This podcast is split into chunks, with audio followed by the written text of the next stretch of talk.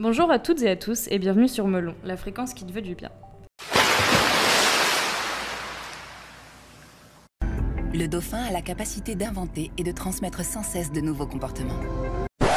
Les IA existent depuis longtemps, mais avec le développement d'Internet, elles disposent désormais de banques de données gigantesques pour fonctionner. Développer votre sens de l'organisation, ça va vous permettre d'avoir plus de temps libre pour profiter de la vie.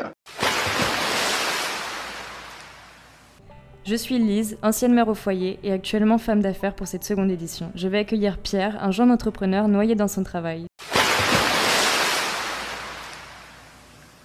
Bonjour Pierre. Bonjour Lise. Alors Pierre, pouvez-vous nous expliquer votre situation? Oui, donc du coup je viens de lancer mon, récemment mon entreprise et j'arrive pas à correctement m'organiser. Donc ceci ça a des conséquences sur euh, ma santé mentale, je suis submergé, j'ai vraiment l'impression de partir à la dérive. Enfin bref, je pense que j'ai vraiment besoin d'aide.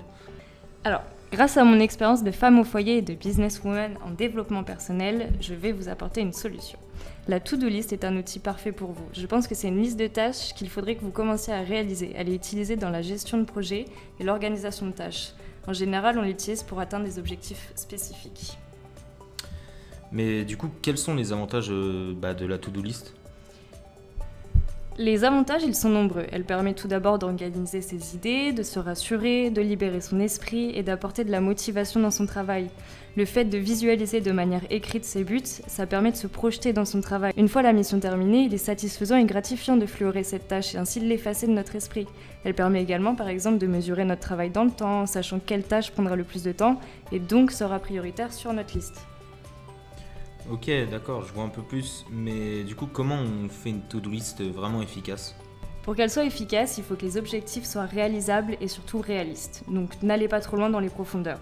Les objectifs, ils doivent être pas trop nombreux afin d'éviter la frustration de ne pas avoir le temps d'accomplir les dernières tâches de la journée. Par exemple, il faut que les objectifs soient précis afin de ne pas s'éparpiller et hiérarchisés afin de mettre en avant les tâches les plus chronophages ou urgentes. Eh ben c'est super, merci Lise pour vos conseils. Je vais inclure la to-do list à ma routine professionnelle afin que bah, elle m'aide dans mes objectifs et dans le développement de mon entreprise. Merci à vous Pierre, j'espère que cette présentation vous a mis l'eau à la bouche. Je vous invite à suivre le courant vers notre article dédié à la to-do list. A bientôt les cétacés